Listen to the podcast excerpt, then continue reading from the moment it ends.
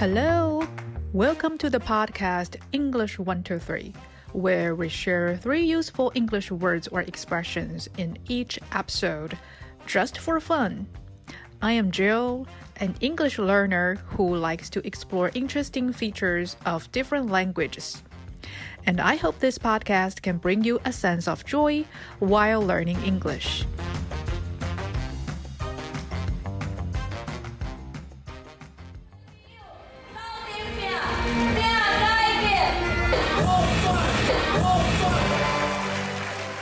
Taiwan's local level election ended Saturday, November 26th.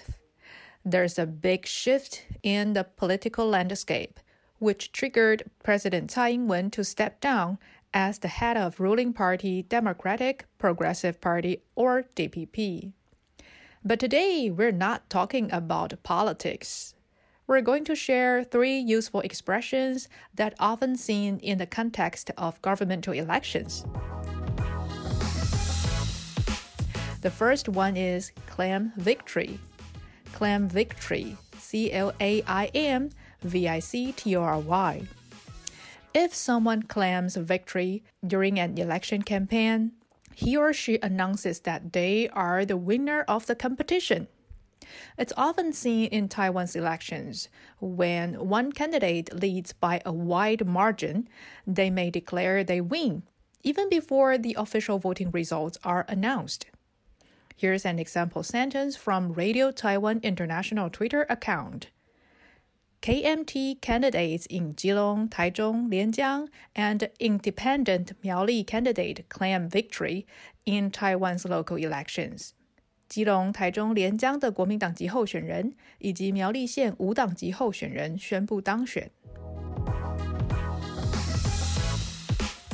The second expression is quite in the opposite it's concede defeat. Concede defeat. C O N C E D E. And defeat. D E F E A T. When there's no hope for a candidate to win the election, they may concede defeat, which means they admit, accept, or acknowledge they lose the campaign. It's a tradition in Taiwan that losing candidates also give a speech to concede defeat thank their supporters, and maybe thank their competitors. Here's another example sentence from Taipei Times Twitter account. Taoyuan mayoral candidate Zheng Yunpeng of the DPP has conceded defeat. 桃园民进党候选人郑运鹏承认败选。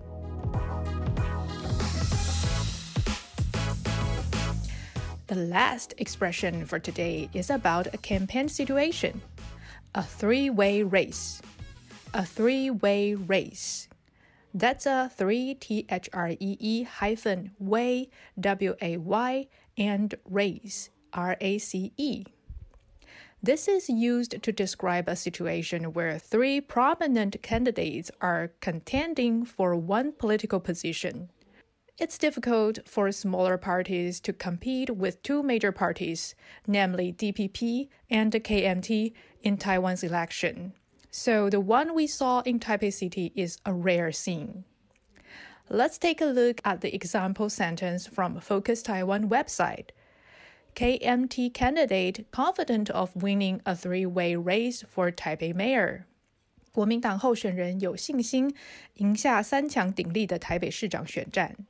also, another example from Reuters Oregon Democrat Kotek wins top three-way race for state governor.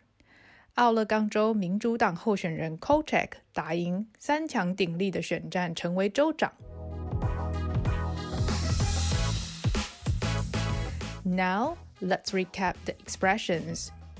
First, claim victory. To declare someone wins an election. Second, concede defeat.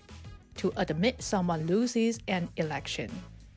Third, three way race, a situation where three candidates fight for one political position. Alright, have you also learned something today? You can find a transcript of this episode on our blog. The link is in the show note.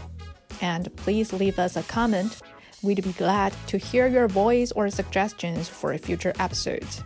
Until next time, bye bye.